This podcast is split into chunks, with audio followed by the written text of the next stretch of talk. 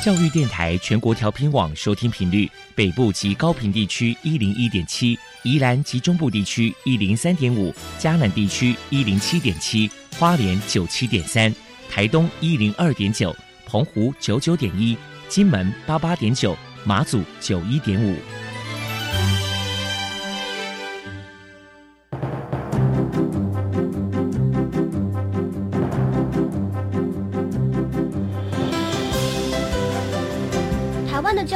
么做才能使孩子面对未来的社会呢？当我们期待学习者改变的同时，也期待教师的教学方法跟着改变，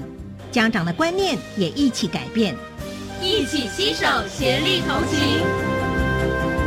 于林校长带您探索自发互动共好的十二年国教新课程，听见台湾教育的改变。欢迎收听国教协作向前行。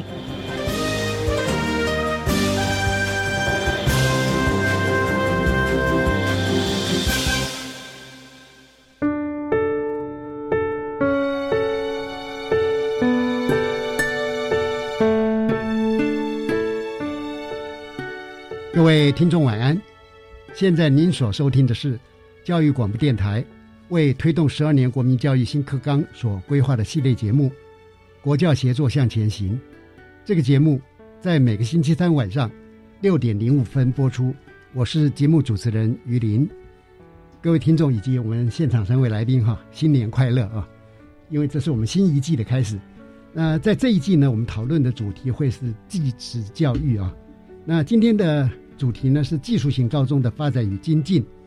呃，非常开心呢，我们邀请到我们技职教育的非常具有重量级影响力的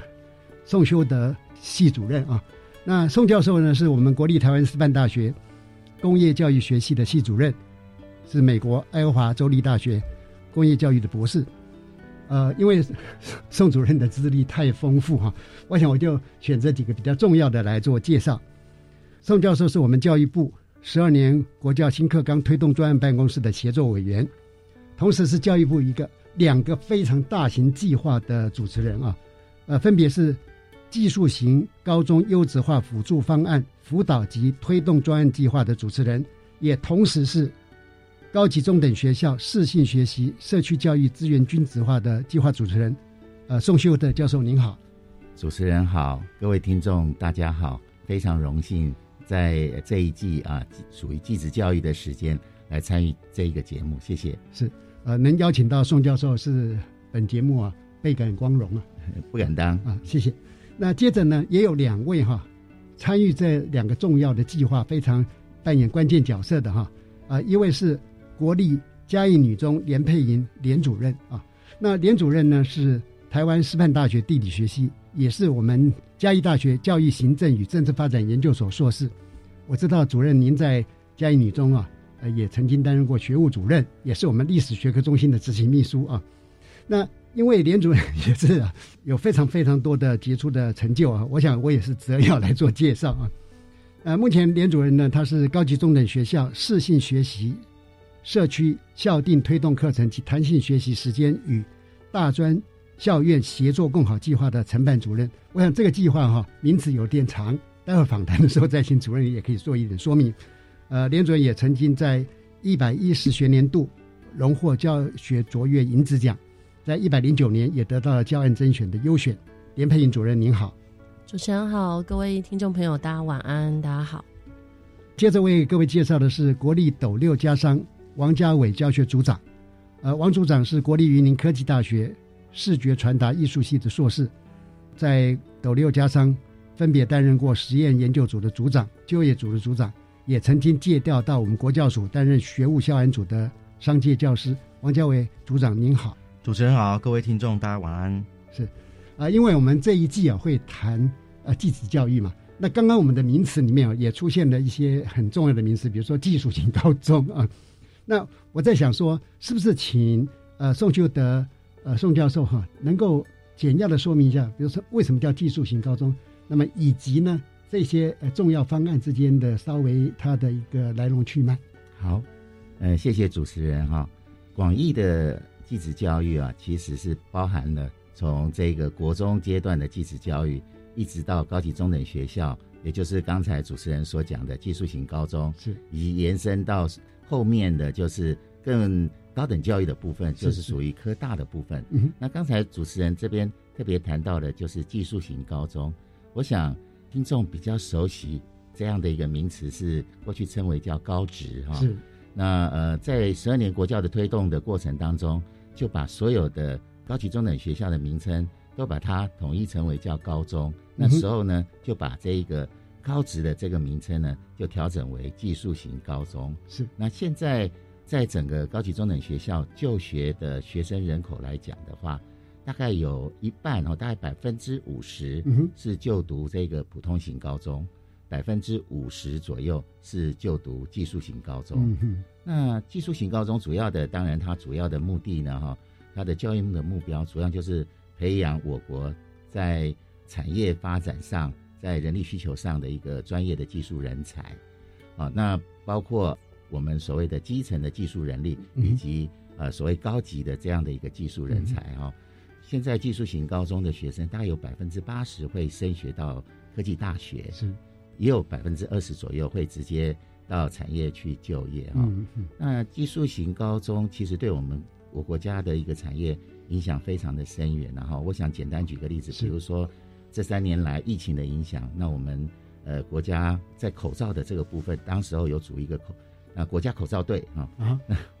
当时候其实参与在其中很多的专业技术人力呢，其实都是属于技职教育体系。过去毕业的一些学生，那现在都投入到产业界，成为很重要的一个专业技术人力。嗯啊，以上我想先简单的先说明一下这个技术型高中，谢谢。谢谢您。呃，我想这样的话，我们听众朋友未来会更容易理解哈。第一个就是我们如果现在讲高中或者高级重点学校，它涵盖了普通型高中，也包括技术型高中。那第二个呢，特别重要，就是大约了目前。就读在普通型高中跟技术型高中的约各占百分之五十，可见呢，国家有百分之五十的教育哈的孩子呢是在这边，那它的重要性我想不必讲就知道啊。这也是今天我们会啊请教呃三位来宾呢，一个是我们平常简化的称就是一个优质化的方案，另外一个是均值化的方案哈。好，那我就 进一步来请教哈，因为。技术型高中的优质化辅助方案，哈，它是配合我们教育部十二年国民教育新课纲的规划跟实施嘛？那是不是请宋教授能够谈一下哈？这个方案的目标是什么哈？那我们期待说它能够带给台湾技职教育怎样的一种影响、改变跟发展？好，谢谢主持人哈，很高兴在谈技职教育的刚开始呢，我们就聚焦在技术型高中，是。也特别是聚焦在。高职优质化的这一个方案哈，高职优质化方案，呃，是从民国九十六年就开始推动，到现在为止，其实已经超过了十五年了了哈，所以一个相当推动相当长程的这样的一个时间相当长的这样的一个专案计划。是，那刚开始推动的时候，主要呢是在提升当时候的高职的这个学校的呃办学品质，也希望推动学校的。特色的发展，特别是在课程啊、跟教学啊、跟产业的链接的这个部分了哈。那在一百零三年国民呃基本教育的推动之后，那特别是一零八课纲的实施，那高职优质化呃阶段性的任务主要着重在呃引导学校哈来落实这一个呃一零八课纲。那特别强调的就是素养导向的教学，还有所谓跨域同整的学习。那当然呢，在技术型高中也有。多元选修啊，跟弹性学习，也鼓励学生自主学习。是是，哦相相关的一些一零八课纲的一些，呃，这推动的重要的一些呃策略了哈。尤其是跟过去课纲不同的地方，那因此呢，这三年来，高职优质化都在努力的去协助学校，去辅助学校去做课程的一些调整。嗯，我想后续的话，高职优质化还是会因应未来社会跟产业的一些变动。做一些呃这个方案的内容的一些改变哈，我想等一下有机会的话，也可以再来谈一谈这部分的内容。以上谢谢。好的，那因为我们在场也有技术型高中的伙伴啊，是不是就麻烦斗六家商王家伟组长就您服务的这个领域哈，来说明一下这个方案。好，主持人好，各位听众大家好。那我在这里可以跟大家分享一下，斗六家商在推动优质化的时候，是。我们呃做了哪一些的一些一些改变哈，还有做了哪一些的应用。首先，第一点是优质化，其实在这几年蛮强调双语教育跟国际化，是。好国际化教育。所以，我们学校在去年开始跟美国的 Archbishop High School，我们有做了一个呃非同步的一个远距教学，好线上的远距教学。那今年度开始，我们有跟呃新加坡还有印度呃两所不同的学校，然后跟学生是做一个同步的一个线上。做一个 conversation，对，所以其实我觉得这个对技高的孩子来讲，其实很不容易，是。因为要他们开口说英文，同时可以在课堂上线上直接跟他们做交流，对对，那会让孩子会认为说，哎，我今天学英文是有个动机，我可以真的跟外国人，我有这样的呃一个生活情境，对需求，可以跟他们去做沟通，这样。那再来第二点就是说，其实在这几年的优质化也蛮强调，就是有关于科技融入。嗯哼，那科技特别是在疫情爆发的这几年，其实大家会发现远距教学，老师如何使用这些平板数位工具就非常的重要。那我觉得还好，就是说在优质化在这个疫情爆发之前，已经其实开始在强调科技融入的部分，所以我们学校在。大概三四年前，我们开始有找了很多其他学校的一些老师、讲师来跟我们分享，比如说卡户啊、Dreambo 啊、Google 的这些系统怎么操作。嗯嗯。所以我觉得也蛮大一个方面，帮助大家在未来因应后来疫情的时候，在实施这个远距教学、线上教学的时候，可以更更顺畅。这样，再来第三个就是说，在课程发展的部分，因为其实优质化蛮强调让学校的课程。能够再去做精进跟优质化，嗯，所以其实我们学校也用了优质化的经费，我们有组了教师社群，比如说我们学校大大小小加起来大概有超过十个社群，比如说我举个例子，比如说有一个是数学科的视性分组社群，那数学科老师就利用这个社教师社群呢，然后他们自己研发出了一个呃视性分组的一个补救教学的教材，然后出了一本，全校每个学员都有一本，哦，每一题都是老师每一题都是录影片上传到 YouTube，然后学员只要扫 QR code。他可以自行做补救教学，嗯，那我我觉得，哎，这样子就可以帮助有一些后段的孩子，他可以善用这样子的资源，嗯，然后提升他的学习。再来就是说，呃，因为优质化其实蛮强调我们的课程发展嘛，所以其实像我们学校虽然是一个年级只有九个班，嗯，好，全校只二十七个班，但是我们全校每个老师身上都有一门微课程，所以我们目前全校老师单独开或合开，总共开设了五十三门的微课程，嗯，然后有十三门的多元选修。所以，提供我们学校的学生，其实他们真的可以去适性的选择他们所想要的课程。嗯哼，非常感谢王家伟组长的说明哈。我觉得说，呃，我们一方面肯定斗六加上刚刚所做的一些努力，但我也相信这是在整个哈我们技术型高中的优质化方案里面哈，大家一起都享有的资源跟推动。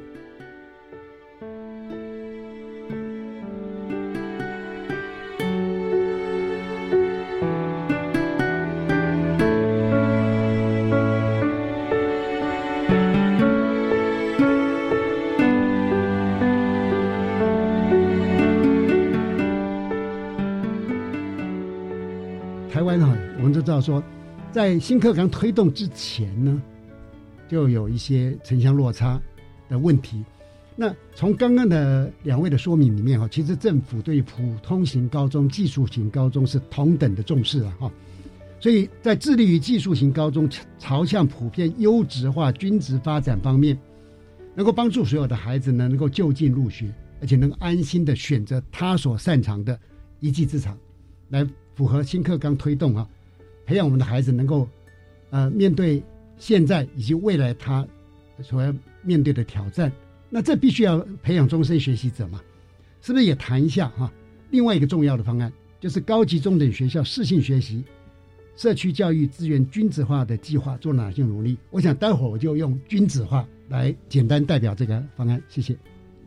呃，谢谢主持人哦。那针对这个均质化的这一个方案呢，我想。刚才嘉伟组长有特别提到，在优质化的部分，它主要的重点呢是协助整个校内自行的一个推动跟精进跟成长。那均值化比较是呢，它以一个地缘密切性，然后从区域的各类型的学校呢去做一个呃校内的自好推动，到整个区域的共好推动，大家比较是这样的一个精神。是，那我们大家可以看到它有三个特色。第一个重点是。当各校先透过这个计划自好之后呢，那把自己的特色做出来，那可以协助区域内的国中生呢，他们对于整个各类型学校哦各不同的一个科别呢，有更深入的认识，并且做出一个更适性的一个选择。那第二个重点呢，它结合了。高中端的一个横向的连接，那呃像是师资啦、课程啦、教材，还有教学评量设备等等的教育资源，都能够做到所谓的区域的一个共享。比如说像刚才组长提到的，呃校内的社群，那我们在均值化当中呢，就致力于推动所谓的跨校的社群，甚至是做到跨校的一个分享。是。那第三个部分呢，它做到一个纵向的一个垂直整合，在国中到高中到大学，那甚至这个计划呢。哦，也许待会可以请呃宋修德教授呢在做一个比较详细的一个介绍，就是他延伸了一个共好计划，与大专校院在自主学习、学习历程还有这个课程的部分呢，呃，没和这个大专校院的一个专业的一个资源，再进入到呃社区的当中呢，能够再去做一个更完整的一个对接，那帮助各校呢，哦，就是在展开整个新课纲的推动上面呢，更能够去。具有目标性的，然后系统性的去做到更好，那把整个区域给带起来。嗯嗯，从三位刚刚的介绍哈，我们会发现说，这些年哈其实是长期的，并不是哦新课纲推动了我们才做这个事，是早在新课纲推动很早以前，政府就开始着手了，而且呢，也希望说一方面能够面对未来嘛哈，帮助孩子有更好的成长，国家有更好的一种竞争力。但是其实也希望说能够同步解决一些我们过去所看到的一些问题哈。那呃就这一方面来讲，呃是不是因为宋修德教授刚好是两个重要的呃专案计划主持人，是不是也请您在这个均质化方案里边也可以谈一下？好，呃谢谢主持人哈。刚才我们呃连主任把这个均质化主要的一些呃目标哈都已经跟我们听众说明的非常清楚啊。当然，均值化过去强调的就是横向的连接跟纵向的整合哈，能够在适应学社区里面，包括各种的这个不同阶段的学校哈，以及呢呃包括呃社会的机构，甚至于到产业都能够做一个连接啊。我想呃在这个部分的话，主要是均值化最中心的这样的一个宗旨啊哈。那当然，均值化后续呢衍生出来很多的一些推动的一些计划。包括刚才连主任所谈到的，呃，共好的计划哈。那共好的计划主要的就是呃，推动我们在呃社区里面，呃，由一个召集学校来带动所有的其他的合作学校来推动自主学习跟学习历程档案。嗯嗯。那并且能够跟我们大专院校来连接，由大专院校的一些教授也来协助我们学生来推动这个自主学习啊。那这样的一个共好计划，呃，其实呃，我们连主任所带领的这个嘉义区就是一个非常好的一个典范然后就是 呃嘉义区在推动共享计划，我们嘉义女中在自主学习的部分办得非常好，也因此呢把这个自主学习的这样的一个经验都分享给我们呃社区里面的所有的其他的呃高级中等学校，同时也带动其他学校来推动自主学习。是那除此之外，君子化现在也在做的一件事情就是媒合。呃，高级中等学校，特别是在师资的需求的这个部分呢，哈，嗯，刚才主持人特别提到，就是偏乡地区有一些学校，它的一些资源相对比较弱一些啊，的确，嗯，偏乡学校资源不足的地方，哈，到现在呃，整个分析起来，倒也不还不是那个教学的设施设备，是主要还是师资的部分哈，因为我们在一零八课纲学校都开了很多多元选修的课程，对，那偏乡地区的呃学校规模较小，老师照呃比较少。所以呢，要多元选修课程开组是比较困难的。的确，的确。那这个时候呢，君子化就没合了呃，其他就是社区里面其他的学校以及我们的大专院校的老师来协助我们偏乡的学校，包括技术型高中跟普通型高中，能够来开设多元选修课程啊。那这个部分的话，均值化的计划在每个每个学年度的期末都会为下一个学年度的开课呢来做这样的一个。媒合跟准备啊哈。嗯，那透过这样的一个媒合，最近在多元选修的部分，在偏乡学校的开设的部分的相相对性的这个问题就减轻了许多。嗯嗯，我相信哈，如果现在是叫我们年长一点的听众朋友啊，或者说是现在的爸爸妈妈，听刚才的那一段说明哈，其实会有点惊讶的，因为的确哈，目前我们教育现场它所呈现的那种多样态的样貌是很难想象。比方说，刚刚王总有提到说社群嘛，社群里面现在不但是有单一社群。啊，单一个学科领域，它有跨领域的社群，啊，不但有校本的社群，它 有跨校的社群，有跨地区的社群。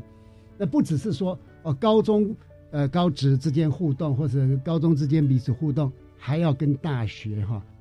都产生了非常密切的一个连接。因为我也有机会到各个高中去哈，也常常在同一个时段呢见到我们大学的很多教授们，啊，非常关心台湾的高中高职教育的发展。到现场去跟孩子互动，有的就直接来教我们的高中同学，那有的是看我们高中老师怎么样子来授课。呃，我也非常感动的，就是说，呃，有的教授也告诉我们说，我们第一届的新课纲的毕业的孩子哈，到了大学之后，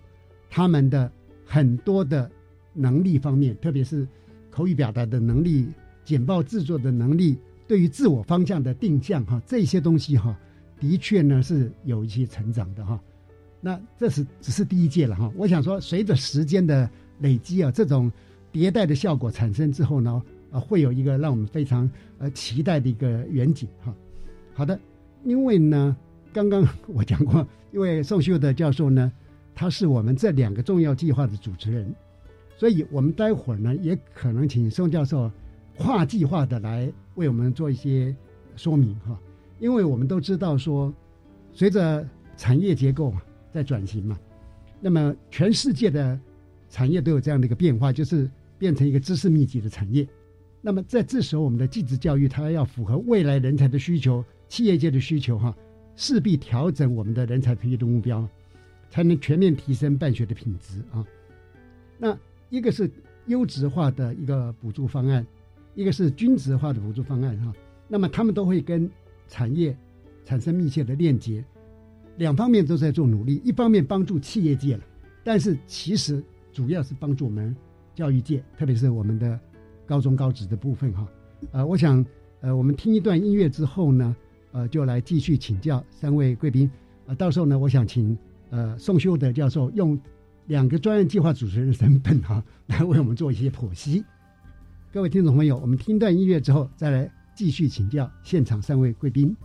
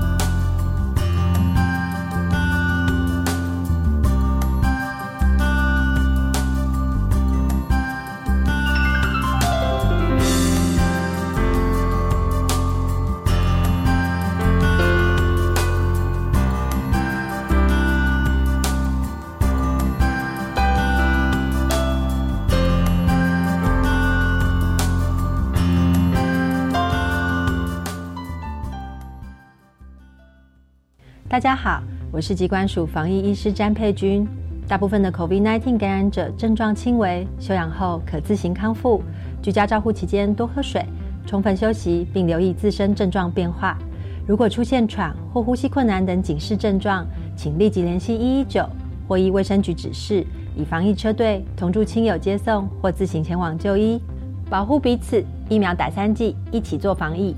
有政府，请安心。以上广告由行政院与机关署提供。嘿，朋友，你喜欢每一天为自己加一点轻松品味吗？想了解最新正康的生活实用资讯吗？我是主持人端端，每周一到周五下午三点十分到四点，跟着音乐发烧摆动，让端端为你特调美好的生活提案，一起轻松玩学。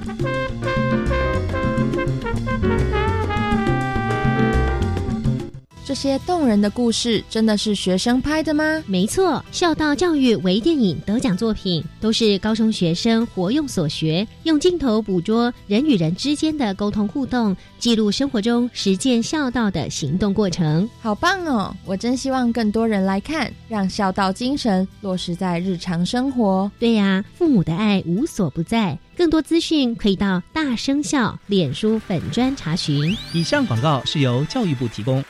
大家好，我们是台湾弦乐团，我们都在教育广播电台。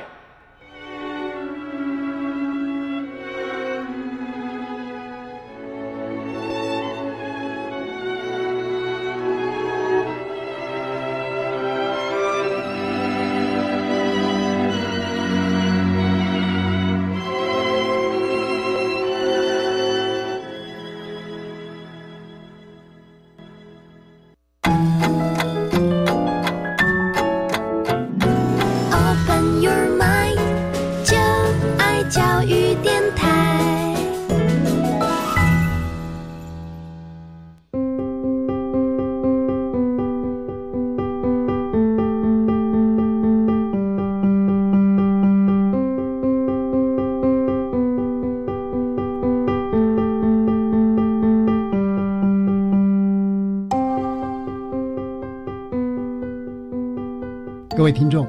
您现在收听的节目是《国教协作向前行》。今天我们探讨的主题呢是技术型高中的发展与精进。现场的来宾是台湾师大工业教育学系系主任宋修德教授、嘉义女中教务处连佩莹主任以及斗六家商王家伟组长。刚才我已经提到过哈，因为刚好我们宋教授呢是两个重大方案的，一个优质化，一个均值化的。计划主持人是不是请您就这两个计划来谈一下，说学校跟产业界的合作等等的各种的事项，那可以跨计划的来跟我们来做说明。谢谢。好，谢谢主持人哈。当然，现在呃，我们在不管是这一个呃优质化跟均值化，主要都是在推动我们学校的所谓课程跟教学品质的提升呢哈，这是最主要的中心的。这样的一个核心的理念哈，不过就技术型高中来讲的话，最近当然也面临了一些挑战啊，包括像少子女化的发展哈，因为学生少了，当然技术型高中的招生就就比较艰困一些。另外呢，就整个产业的变动的部分，包括像工业四点零一些新科技的发展，是例如像 AI 呀、大数据啊、物联网的啊这样的一些新科技的啊这样的一个兴起。另外呢。因为呃科技的发展，所以呢也带动产业的一些变动了哈。所以在人力需求的部分，未来在人才培育的部分也会做一些转变。嗯哼。那当然，另外呃特别现在特别强调社会五点零啊，除了啊除了这个科技发展以以外，也更关心的就是怎么样去关怀这个社会，将科技运用在社会的各个角落、各个弱势团体啊哈。那因此在教育现场的部分，当然刚才嘉伟组长有特别谈到了，就是。呃，数位科技哈，数位学习的这个推动，那因此呢，现在在整个学校的这个部分的教育学也都不太一样了哦。那因此，就技术型高中来讲，呃，当然这也涉及到后续的一些方案的一些可能要做的精进的这个部分哈。那第一个呢，就可能是呃学校的整个的系统的重新的建构哦，包括是像是呃群科跟课程的这个架构的部分，哦，可能在下一个阶段要重新来做一个定位是啊，因为 AI 啊，哦这些新科技的发展会造成我们整个的人才培育的不同的形态了哈，所以现在的群科是不是符合未来人才培育的需求？这个部分要需要再来重新的再来做一些做一些呃研究跟检视哈。那另外呢，就是呃现在呃越来越发现后现代以及在批判跟建构的这样的一个时代啊哈，呃慢慢的会发现呢，不见得。大家都是重只重视学历啊哈，更强调学历哈、嗯力量的力力量的力哈。那所以呢，在技术型高中来讲的话，就是刻字化的这样的一个课程，特别是呃在雇主的部分，就是我们一般企业的老板，他可以去呃评断我们学校课程的这样的一个价值。是，所以产学携手的这个部分，建教合作这个部分啊，当然必须要在怎么样跟。业界来做深化，这个部分也是我们需要去努力的。是，那当然呢，呃，我们现在在一零八课纲强调的是跨域同整，强调的是自主学习啊、嗯嗯。那所以呢，未来的话呢，包括像是跨科的这个部分的合作哈，不仅仅是课程，还包括像在教师的这个部分的跨领域的这样的合作、跨校的合作，嗯这些部分的话，都是后续的将来的一些重点然后。那以及。呃，我想后续的话，国际竞争力非常非常的重要，所以呢，怎么样推动我们技术型高中的学生具有国际的经验，特别在专业跟实习的这个部分，那同样的也带动了我们老师啊、呃，必须要去跟国际的其他这个国家的一些学校来形成跨国的这样的一个教师社群来进行共备。那这个部分的话，也是会是呃我们在技术型高中这边将来。需要去呃琢磨的这个地方，然后，嗯、那很重要的，我们技术型高中也强调学生的自主学习啊、嗯。那因为未来的呃所谓数位学习的时代，那个学习的样态都不一样了哈。学生可以随时进出场域，可以随时在平台来做学习。对，所以我们的未来的那个呃老师在专业的这个部分，在怎么样来教啊学生如何学得好。老师的整体的专业的这个部分，呃，随时都要精进，尤其很多的那个学习平台一直推陈出新，然后老师就要追着那个学习平台，追着那个软体跑。是，所以未来我们在技术型高中的，我想普通型高中也是一样。嗯，老师在这个部分的话，都会是将来是在专业的部分的话，都需要有更多的精进。哈，我想这些都是我们后续在方案推动，包括两个方案推动几个重要的一些方向。是。呃，非常感谢刚刚宋教授呢，把这优质化跟均质化两两大方案，他们是如何结合啊，如何整合来推动的，为我们做了说明。所以我想进一步是不是请教斗六家商王家伟组长哈、呃，从技高的层面，您来看待这个问题。呃，是主持人，那呃，我在这里可以跟大家分享一下，就是说我们学校在推动跟产业链接的部分。啊、uh，huh. 我们学校其实在这几年呢，我们是以偶戏，我我们知道谈到云林，大家第一个想到就是布袋戏嘛，非常有名。所以，我们其实，在前年呢，我们是先以布袋戏、偶戏为主题，那把偶戏做一个主题式的跨域，是融入到我们学校各个专业科目跟各个共同科目也融入了。好、uh huh. 哦，这一点哈、哦，可能是听众朋友就很难理解哈、哦。你看一个偶戏哈、哦，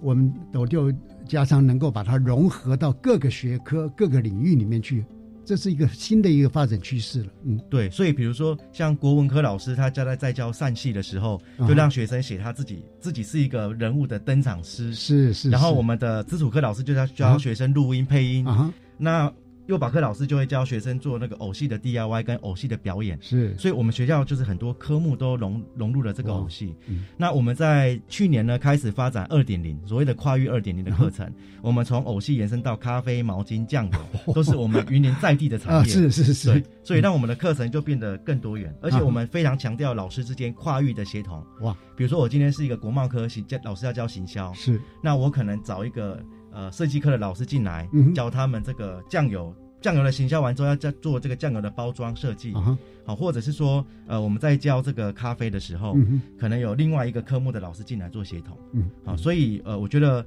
老师之间彼此要能够打开自己的心胸，跟别人去做一个跨越合作，是，其实是蛮重要的。是，那第二个就是说，在专业的产业的部分啊，我们学校这几年蛮强调新兴科技跟自媒体。嗯所以我们有结合了 AR、VR 的一些业界的老师，还有比如说还有一些录音师，帮助我们学校去发展所谓的虚拟实境。还有所谓的自媒体，像录音的课程，像我们学校把以前的旧暗房改成录音室跟混音室之后啊，我们学生现在自主学习都会来借用，然后自己录 podcast。我觉得这个对现在的孩子来讲都是一个很大的改变。是，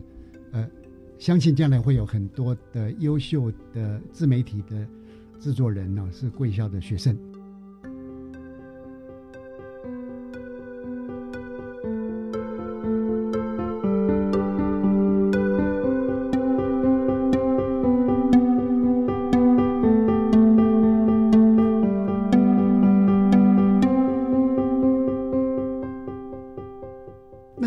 也请我们嘉义女中连佩颖主任来谈一下，在普高的角度呢，又是怎么样的想法？好，呃，谢谢主持人哦。那很多人可能会觉得说，普高要如何跟企业进行一个整合？那现在我们很很常听到一个很流行的名词叫企业的社会责任。那在企业社会责任底下哦，除了说它对接到这个 SDGs 的联合国的永续发展目标，它可能要谈对环境啊，对。工作职场的这个永续的一个投入之外，其实我们这几年呢，有非常多的企业是主动联系学校，那做课程方面的一个合作。像我们学校有跟 IBM 中钢有这个呃线上的一个呃 Open P Tech 的一个合作平台，那孩子可以先去体验一下，就是在呃线上课程跟认证这个部分哦，那对接到这种比较。特殊的这个产业哦，它可能有哪些比较专业的领域的一个延伸学习？是。那我们也跟红海还有台师大合作了一个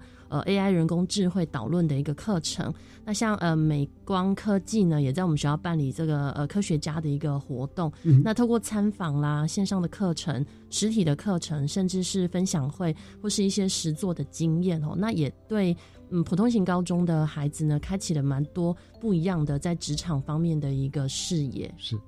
所以刚刚主任这样讲哈，让我们对于普通型高中的现场哈，也会有一个新的想象的。嗯，特别是我们的听众朋友哈，不妨用全新的眼光来看待台湾教育的发展。那当然了，因为呃这两个方案哈，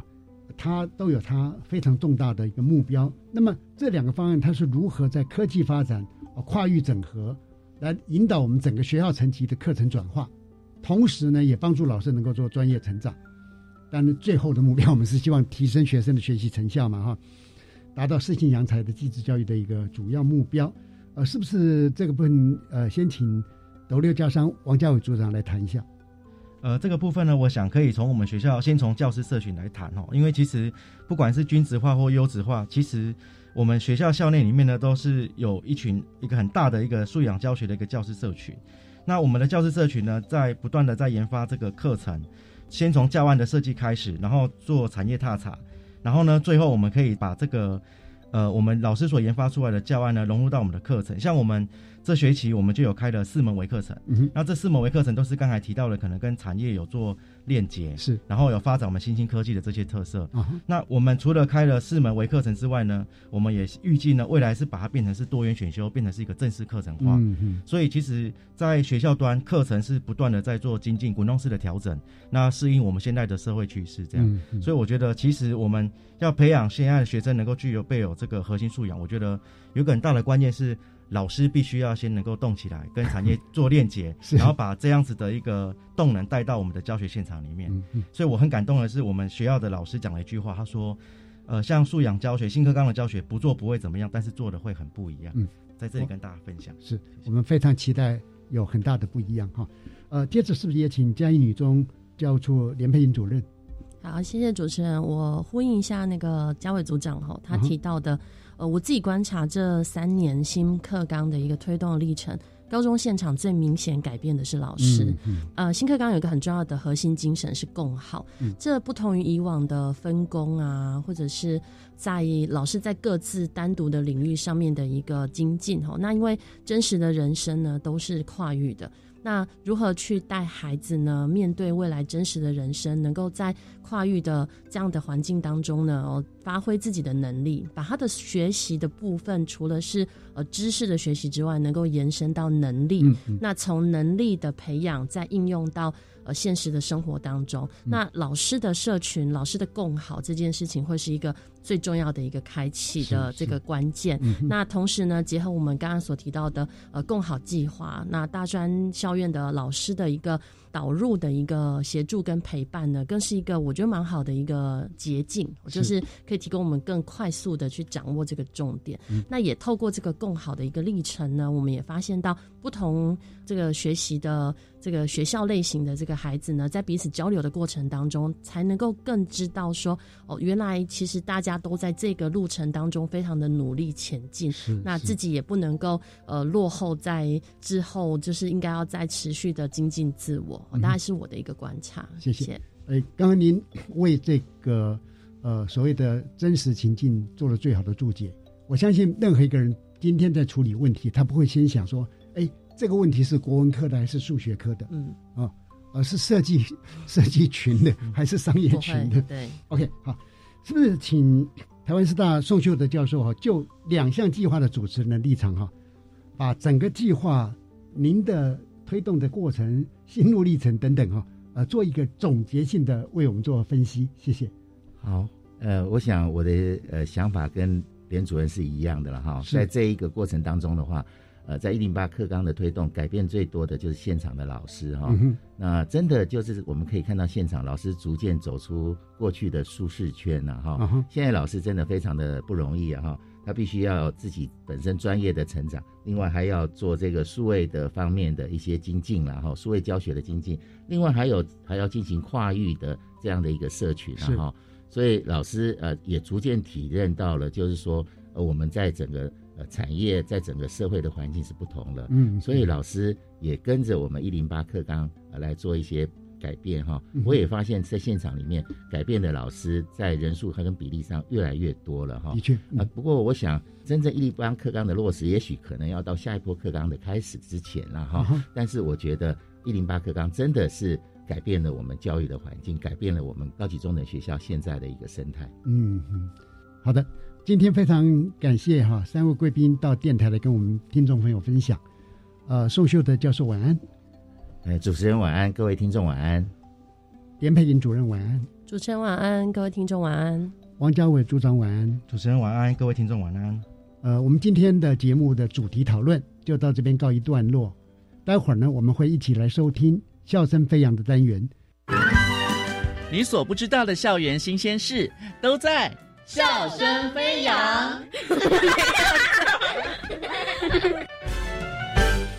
欢迎来到笑声飞扬，今天呢很高兴的，我们邀请到了高雄市的科辽国小的校长陈丽君校长来到节目当中，跟听众朋友们分享。校长您好，大家好，我是高雄市紫关区科辽国小校长陈丽君。我们学校呢是位于台湾的西南沿岸，然后是全台最靠近临海的学校。呃，虽然拥有海景第一排，嗯，但是也有。海啸第一排的危机，所以对我们学校而言，孩子他就要从每天的日常生活，他就要开始对于海洋，嗯，甚至对于海象，他都需要有一个体认了解，这样子才能够培养他在这个海边的生活里面，除了跟先人学的知识之外，就是学校的海洋教育的部分，也可以补足他这方面的一个专业的知识，哦，让我们真的做到所谓的。海洋素养导向的一个这样的一个学习，是因为我们生活在海边，然后我们甚至环境啊，一切都跟海洋是息息相关的。所以呢，我们科辽国小其实呃，针对这样子的一个特色，也有做就是相关的海洋教育的规划，对不对？对我们而言哈，其实我们学校从民国九十年我们开始九年一贯课程的时候，我们的校本课程就是以海洋教育为主。嗯，那其实。也适逢我们校百年的时候，我们也将我们的海校本的海洋教育的课程从校内好延伸到整个社区，整个大海都是我们孩子学习的一个场域。所以，我们结合了当地的渔会，还有文史工作会，甚至是里长呃社区发展协会，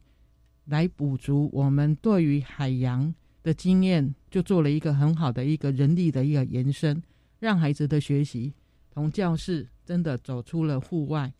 所以我们的场域可能就是在社区里的通安宫，那也有可能是在我们的渔会拍卖的市场，好，甚至我们邻近的园中湿地，都是我们孩子好可以学习的场域。鹅阿寮本身就是一个百年的老渔村，嗯，那老渔村里面其实它蕴含丰富的海洋文化，包括信仰，嗯，好，那我们的信仰可能我们只想到说，哎，哦，一般的哈，我们的庙宇。事实上，连学校临近的也是透过我们，呃，学校老师他们在社会课的，好带领孩子的一个社区踏查，也知道其实我们那边也有一个很古老的教会，哦，也都将近都有六七十年以上。所以对一个渔村来说，我们每一样随便一看都是五六十年以上的这样的一个资源，地方的这些文史工作室。其实长期都在这一块土地上耕耘。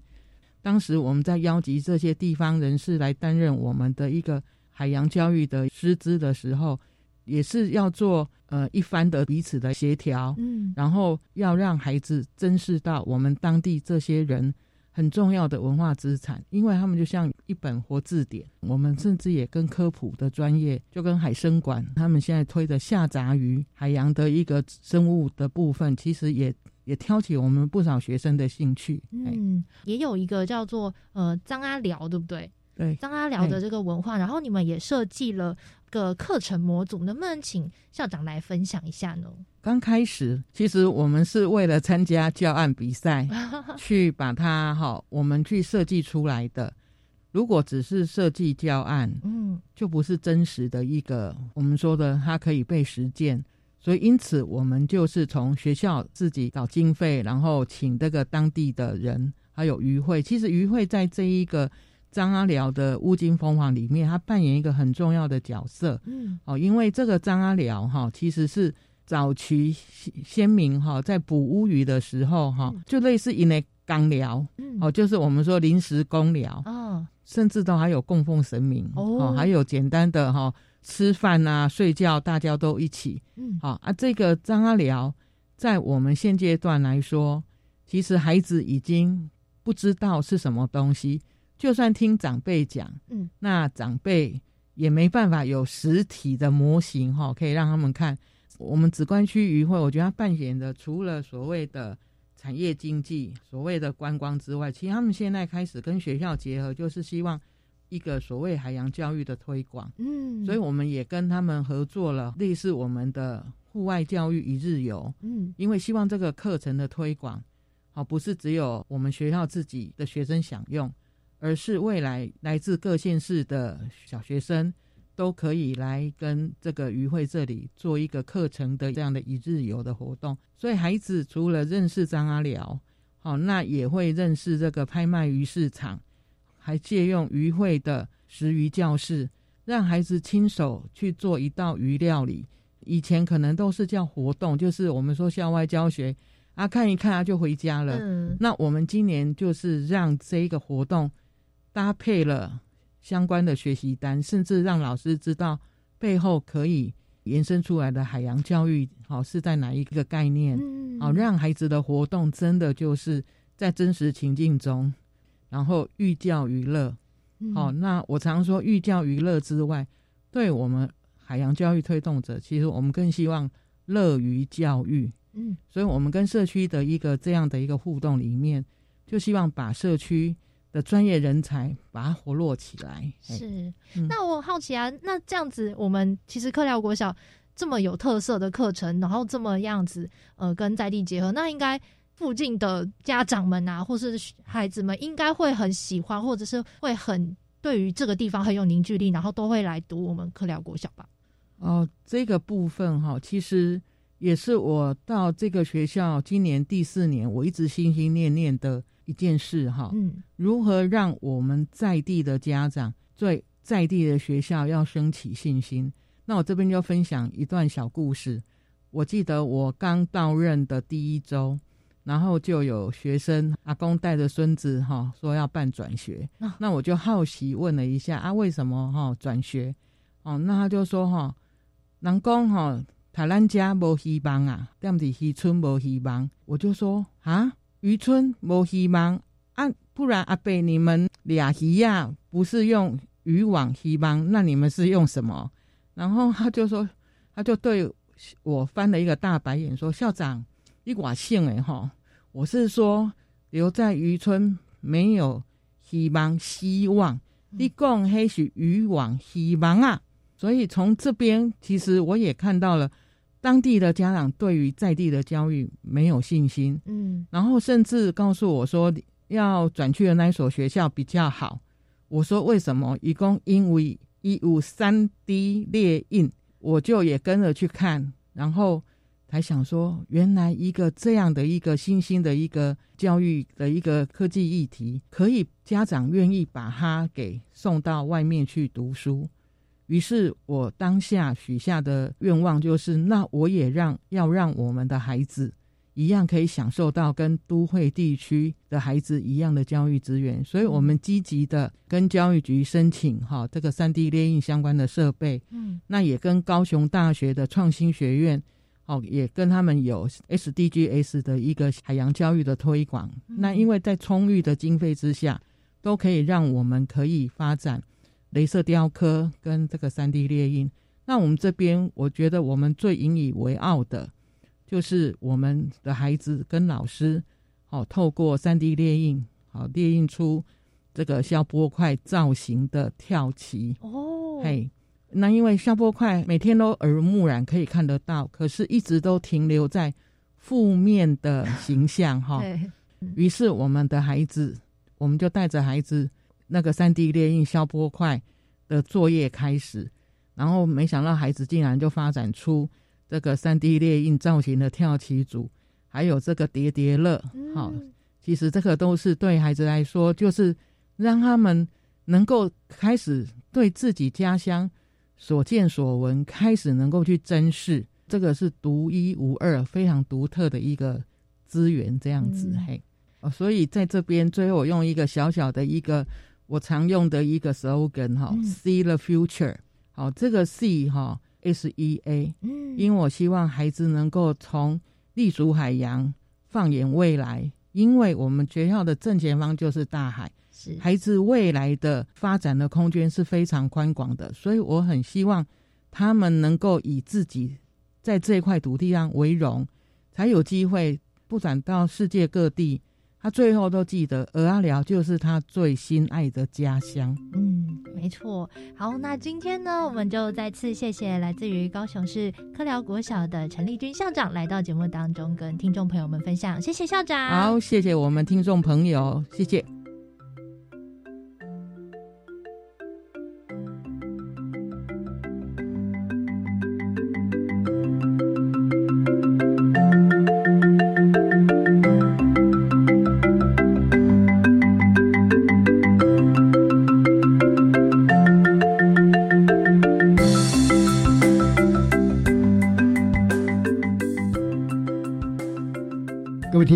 感谢您今天的收听。国教协作向前行，在每个星期三晚上六点零五分播出。下星期三将由本节目另一位主持人秀软老师为您服务。我们下一集的主题是前瞻优化的继子教育，欢迎您再次准时收听。再会。